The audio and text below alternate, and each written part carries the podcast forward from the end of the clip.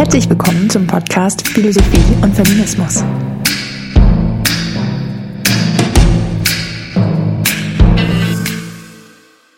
Ich bin Ulrike Nack und dies ist die fünfte Folge zum Thema Der Streit um Kategorien im Feminismus. So auch der Titel des Seminars, das Katrin Wille und ich im August 2023 an der Universität Hildesheim gaben und das ich für euch zum Nachhören aufbereite. Wir sind mittlerweile mittendrin im Streit. Die ersten drei Folgen haben den Grundstein zum Verständnis des Streits gelegt und letzte Folge war Cornelia Klingers Konzeption der Kategorien Race, Class und Gender als Strukturkategorien der Gesellschaft Thema. Ihre Konzeption ist eine von insgesamt dreien, die wir in diesem Podcast vorstellen und anhand derer wir die Streitpunkte um Kategorien im Feminismus herausarbeiten. Falls ihr euch erinnert, falls ihr euch erinnert, zum Ende der letzten Folge hielt ich fest, dass Cornelia Klinger den Intersektionalitätsdebatten trotz ihrer Kritik wohlgesonnen ist. Schließlich eröffneten sie die historische Chance, jetzt einmal wirklich über den Zusammenhang von Klasse, Geschlecht und Rasse nachzudenken. Dieser Einschätzung folgt die Theoretikerin, mit der wir uns heute befassen, nicht. Vielmehr formuliert Tove Säuland in ihrem Aufsatz, die Verhältnisse gingen und die Kategorie kamen, Intersectionality oder vom Unbehagen an der amerikanischen Theorie von 2008 eine radikale Kritik an den Intersektionalitätsdebatten. Diese Debatten würden Gesellschaftskritik verunmöglichen. So Solans Kritik auf den Punkt gebracht. Wie sie diese Kritik begründet, welches Bild von Intersektionalität dahinter steckt und welche durch und durch marxistische Konzeption von Kategorien Säuland diesem Bild entgegenhält, klären wir heute. Dafür gebe ich zuerst einen Überblick über ihren Artikel und arbeite im Anschluss Säulands Kategorienverständnis heraus. Abschließend formuliere ich eine Kritik an Säuland, die Zweifel an ihrer Sicht auf die Intersektionalitätsdebatten wecken sollte. Doch das Allerwichtigste zuerst. Mit Säulern kriegen wir den zentralen Streitpunkt zwischen Queerfeminismus und marxistischem Feminismus formuliert, wo die einen in der Verwendung von Kategorien ausschließlich kategoriale Normierung und damit das gesellschaftlich zu behebende Übel schlechthin sehen, die Queerfeministinnen, bestimmen die anderen, die Marxistinnen, Kategorien als das einzige Mittel, um gesellschaftliche Herrschaft offenzulegen und bekämpfen zu können. Was genau heißt das und wie kommen wir mit Säuland zu diesem Streitpunkt? Säuland beginnt ihren Artikel mit einer Erinnerung an die Herkunft und den Diskussionskontext von Intersektionalität und erarbeitet anschließend zwei verschiedene Verwendungen und Bedeutungen von Kategorien in den Intersektionalitätsdebatten heraus. Der Begriff der Intersektionalität findet, so erklärt Säuland, seinen Ursprung in einem sehr spezifischen Kontext, nämlich in den US-amerikanischen Antidiskriminierungsdebatten. Er wurde von der schwarzen Feministin und Rechtswissenschaftlerin Kimberly Crenshaw geprägt, um die Verwobenheit von Sexismus und Rassismus in der Diskriminierung von schwarzen Frauen der US-amerikanischen Gesellschaft zu erfassen. In direkten Anschluss an Crenshaw entwickelte sich nun eine Strömung der Intersektionalitätsdebatten, nach der die Kategorien Klasse, Rasse und Geschlecht ebenso wie weitere Kategorien soziale Benachteiligung von Gruppen bezeichnen, die es zu beheben gilt.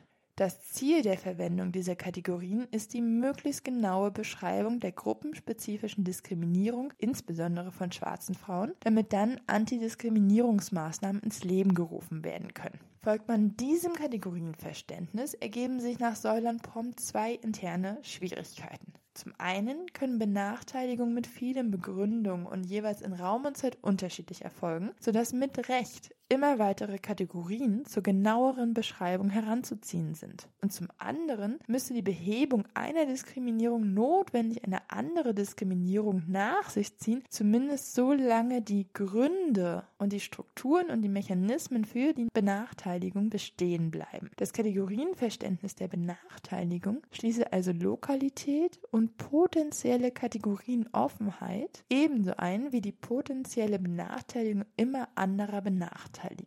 Das ist die eine intersektionale Strömung mit ihren Schwierigkeiten. Doch hinter Intersektionalität verbirgt sich laut Säuler noch eine andere Strömung, eine, die sich am Verständnis von Kategorien der Benachteiligung abarbeite und diese als identitäts- bzw. sozial positionierend, festlegen und normierend kritisiere. Während diejenigen, die Benachteiligungen analysieren wollen, interkategorial darum rängen, die Benachteiligungen richtig zu erfassen, genau zu beschreiben, lehnten die KritikerInnen der zweiten intersektionalen Strömung die Verwendung von Kategorien auch zur Beschreibung als Normierungs- und damit als Herrschaftsmittel ab. Sie wendeten sich mit dem Essentialismusvorwurf von jeglichen Versuchen ab, Kategorien in kritischer Absicht zur Beschreibung zu verwenden und konzentrieren sich stattdessen darauf, die Wirkungsweise von Kategorisierung offenzulegen. Kleiner Einschub, der Essentialismusvorwurf meint hier, dass Kategorien das, was sie bezeichnen, als Wesen, Identität,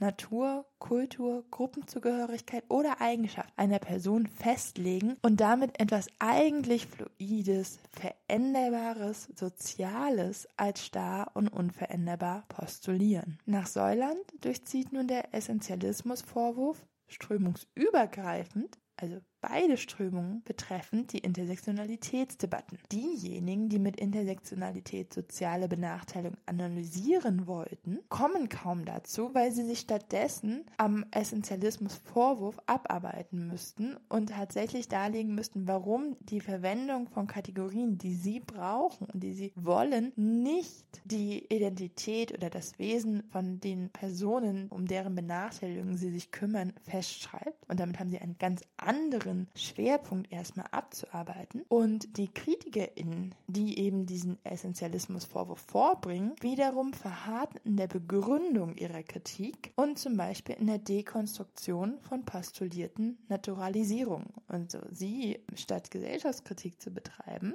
zugespitzt gesagt, sind primär damit beschäftigt, diejenigen, die Gesellschaftskritik betreiben wollen, dafür zu kritisieren, wie sie Kategorien verwenden und dass sie Kategorien verwenden. Dass sich alles um den Essentialismusvorwurf drehe, liegt nach Säulern daran, dass die Debatten ihrem Ursprungskontext nicht entkommen. Denn mit dem Denken von Diskriminierung bzw. Antidiskriminierung stelle sich unweigerlich die Frage, wer denn genau diskriminiert werde und damit die Frage nach der Identität der diskriminierten Person bzw. Gruppe. Kategorien in diesem Kontext seien tatsächlich ungewollt oder gewollt immer Identitätsmarker. Das sagt Säuland. So, also auch diejenigen, die sich gegen den Essentialismusvorwurf verteidigen, fallen unter der Hand wieder in die Position, dass sie Kategorien eigentlich als Identitätskennzeichen und Bezeichnung verwenden. Und dieser Umstand sorge dafür, dass die Intersektionalitätsdebatten Gesellschaftskritik verunmöglichen. So soll dann scharfe Kritik an diesen Debatten.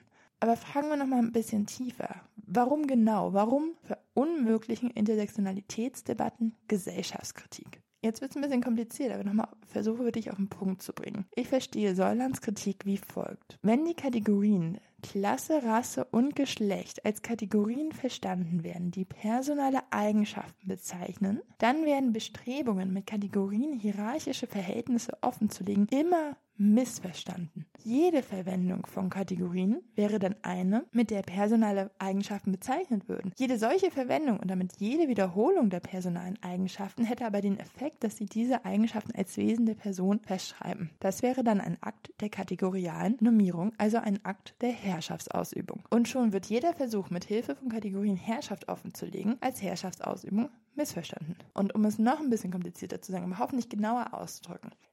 Weder wäre ein Versuch, mit Hilfe von Kategorien Herrschaft offenzulegen, in seiner Absicht der Herrschaftskritik vermittelbar, noch würde er eine diskursiv vernehmbare Position innehaben. Er wäre einerseits also ein epistemisch unverstehbarer Akt und andererseits diskursiv aus dem Bereich der Kritik in den Bereich des zu Kritisierenden gerutscht. Also statt Kritik auszuüben, wie die Selbstsicht ist, ist das, was gemacht wird, eigentlich das zu Kritisierende. Der Akt, mit Hilfe von Kategorien Herrschaft offenzulegen, würde dann selber nur als Herrschaftsakt kritisiert. Um es zuzuspitzen, der Versuch, mit Hilfe von Kategorien Herrschaft offenzulegen, wird in der Kritik zu einem epistemisch und diskursiv unmöglichen Akt, wenn die Verwendung von Kategorien immer als Herrschaftsakt verstanden würde. So bleibe immer noch nach Säulern unverstanden, was denn Herrschaft eigentlich sei. Doch Herrschaft offenzulegen und zu kritisieren, ist die grundlegende Aufgabe von Gesellschaftskritik. Und um Herrschaft offenzulegen, Säuland spricht von der, Zitat, Artikulation, Zitat Ende, von Herrschaftsverhältnissen, bedürfe es deshalb einer anderen Kritikrichtung und eines anderen Kategorienverständnisses. Mit dem Kategorienverständnis der Intersektionalitätsdebatten, die an Kategorien als Identitätsmarke hängen, so könnte man jetzt ein bisschen lockerer reden, kommen wir nicht weit, wollen wir wirklich Herrschaftsverhältnisse offenlegen. Dafür, so Säuland, müssten wir zu Marx gehen. Ein anderes Kategorienverständnis findet Säuland in Karl Marx Bestreben, mit Hilfe der Kategorie Klasse eben jenes Herrschaftsverhältnis zu analysieren, welches seinen Grund in der produktiven Ordnung der Gesellschaft hat und sich als hierarchische Beziehung zwischen Menschen empuppt, nämlich dem durch Lohn und Gewalt vermittelten Herrschaftsverhältnis von Kapitalistin und Arbeiterin.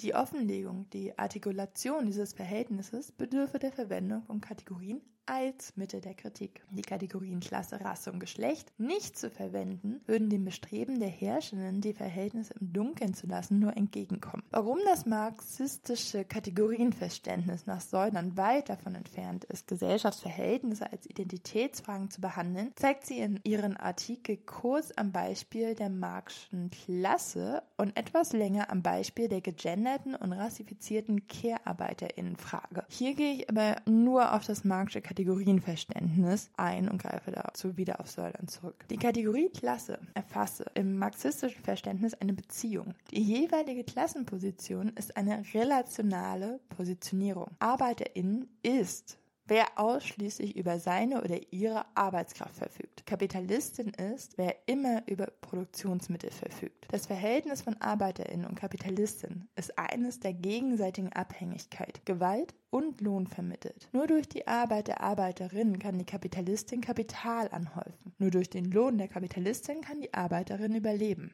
Die Klassenposition entscheidet sich entlang der Linie Eigentum nicht-Eigentum an Produktionsmitteln und hat damit ihren Grund in der ökonomischen Ordnung der Gesellschaft. Sie ist weder als Benachteiligung richtig verstanden, noch bezeichnet sie die Eigenschaft einer Person. Wer immer ausschließlich über die eigene Arbeitskraft verfügt, ist Arbeiterin. Dies ist ein ökonomisches, herrschaftsvermitteltes Faktum und keine Eigenschaftsfrage.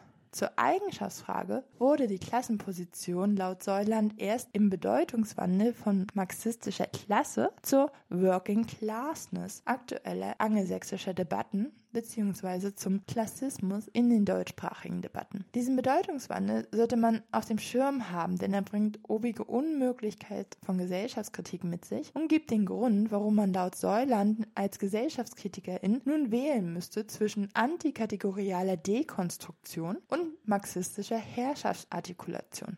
Beides zusammen ginge nach Säuland nicht. Puh, Soviel zur Erörterung des Artikels Die Verhältnisse gingen und die Kategorie kam, Intersectionality oder vom Unbehagen in amerikanischen Theorie. Wie schon in der letzten Folge gehe ich nun der Frage nach, was wir in Bezug auf Kategorien aus dem Artikel mitnehmen können. Vor allem drei Punkte sind mir wichtig. Als erstes fällt auf, dass Säuland die Verwendung der Kategorien Race, Class, Gender in den Intersektionalitätsdebatten als alleinig auf Identitätsfragen bezogen einschränkt. Sie sei in ihrem Ursprungskontext der Antidiskriminierungsdiskussion verhaftet und damit Identitätsmarker, ob sie wollen oder nicht. Das heißt, ihre Verwendung ziele in erster Linie auf die richtige Beschreibung von erfahrenen Leid diskriminierter Personen bzw. Gruppen ab, mit dem Ziel, deren Diskriminierung aufzuheben. Mit diesem Kategorienverständnis sei Gesellschaftskritik, die der Frage nachgeht, worauf Diskriminierung fußen, also auf welche Mechanismen und ob sie mit anderen Verteilungen von Ressourcen überhaupt zu beheben wären, nicht möglich möglich. Kleine Bemerkung, mich und euch sollte dieses Verständnis von Kategorien als Identitätsmarker sehr an die klassisch aristotelische Vorstellung von Kategorien als Aussagen über das Wesen einer Sache erinnern. Diesem Kategorienverständnis als Identitätsmarker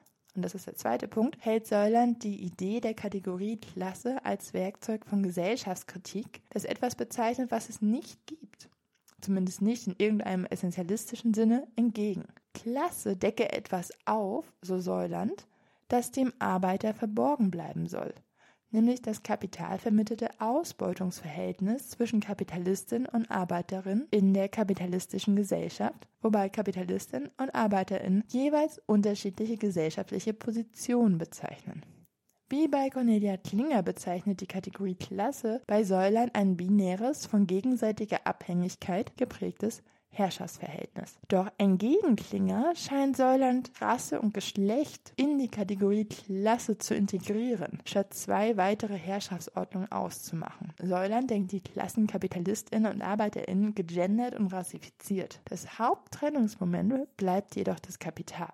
Der dritte wichtige Punkt ist der, der dritte wichtige Punkt ist der, dass die zwei präsentierten Verständnisse von Kategorien nach Säulern nicht miteinander vereinbar sind. Das Verhältnis von Kategorien als Identitätsmarker ziehe die Frage nach Identität nach sich und damit den Essentialismusvorwurf, welcher die Wirkungsweise von kategorialen Normierungen betont. Das Verständnis von Kategorien als Hilfsmittel zur Artikulation, zur Offenlegung von Herrschaft hingegen betone die Notwendigkeit von Kategorien, um versteuerte Herrschaft aufzudecken. Die einen sehen in der Wirkungsweise von Kategorien das zu behebende Übel, die anderen wollen mit Hilfe von Kategorien das gesellschaftliche Übel überhaupt erst aufdecken. Vor allem dieser dritte Punkt ist wichtig, denn hier liegt der Streitpunkt zwischen Queer-Feminismus und marxistischem Feminismus begründet. Das Verständnis von Kategorien ist anders und das Ziel der theoretischen Arbeit und der politischen Praxis ist anders. Selbst wenn man nicht mit Säulern den dekonstruktivistischen Positionen in Gänze vorwirft, Gesellschaftskritik zu verhindern, sollte man diesen Streitpunkt auf dem Schirm haben. Und damit haben wir für heute das Wichtigste aus dem Artikel herausgearbeitet. Säulern Artikel ist kurz und knackig und sie spitzt in ihm absichtlich absichtlich Positionen zu, um diesen Streitpunkt herauszuarbeiten. Und wie immer, wenn etwas zugespitzt wird, bleiben Einwände, Nuancen und Ungereimtheiten unbeachtet. Doch das hier wäre kein Philosophie-Podcast, wenn wir nicht mindestens einen Zweifel am Vorgestellten anmelden würden. So schließe ich, wie angekündigt, diese Folge mit einer Kritik an Säulands Engführung der Bedeutung von Kategorien in den Intersektionalitätsdebatten. Ich sage Engführung, weil es viele Stimmen in diesen Debatten gibt, die darlegen, warum sie Gesellschaftskritik machen dass sie Kategorien keineswegs als Identitätsmarker verstehen und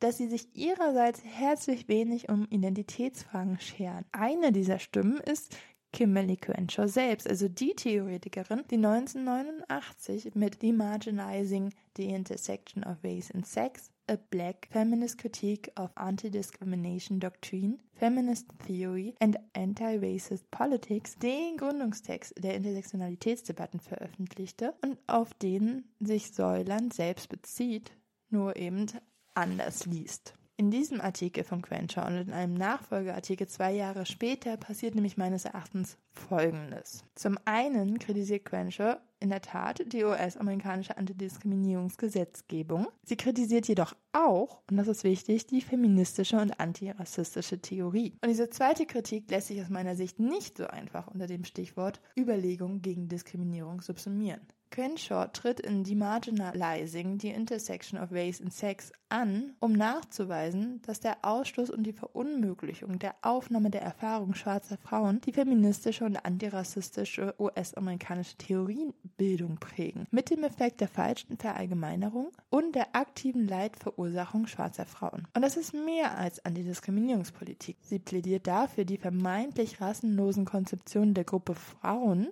die sich dann doch nur an weißen Frauen orientieren, und die vermeintlich geschlechtslosen, aber unter der Hand männlichen Konzeption der Gruppe schwarzer Menschen fallen zu lassen. In einer patriarchalen und entlang der Colorline konstruierten Gesellschaft seien diese Konzeption schlichtweg falsch. Zum anderen schert sich Quenche um die Frage, wer genau zur Gruppe schwarzer Frauen gehört, so wenig wie Säuland sich darum schert, welche vermeintlichen Eigenschaften ArbeiterInnen jenseits ihrer Produktionsmittellosigkeit, was wohlgemerkt keine Eigenschaft, sondern ein ökonomisch herrschaftsvermitteltes Faktum ist, noch zu haben. Das liegt daran, dass für Gwenshaw die Gruppe schwarzer Frauen von Beginn an eine Kategorie der unmöglichen Gleichzeitigkeit ist. Die Kategorie schwarze Frau würde staatlich herrschaftlich als fester, überzeitlicher sozialer Ort der Ausbeutung und Unterdrückung geschaffen und gleichzeitig als Bezugspunkt der positiven Bezugnahme fortwährend und kurzfristig aufgehoben. Das heißt, der Staat schafft fortwährend durch Gesetzgebung ökonomische Zuteilungen und gesellschaftliche Zuschreibungen die schwarze Frau. In dem Moment jedoch, in dem sich eine so konstruierte Person gegen ihre Konstitution zur Wehr setzt, sei es auf juristischer oder politischer Ebene, wird die Zuschreibung nicht nur irrelevant, sondern für nicht existent erklärt. Es gebe sie schlichtweg nicht.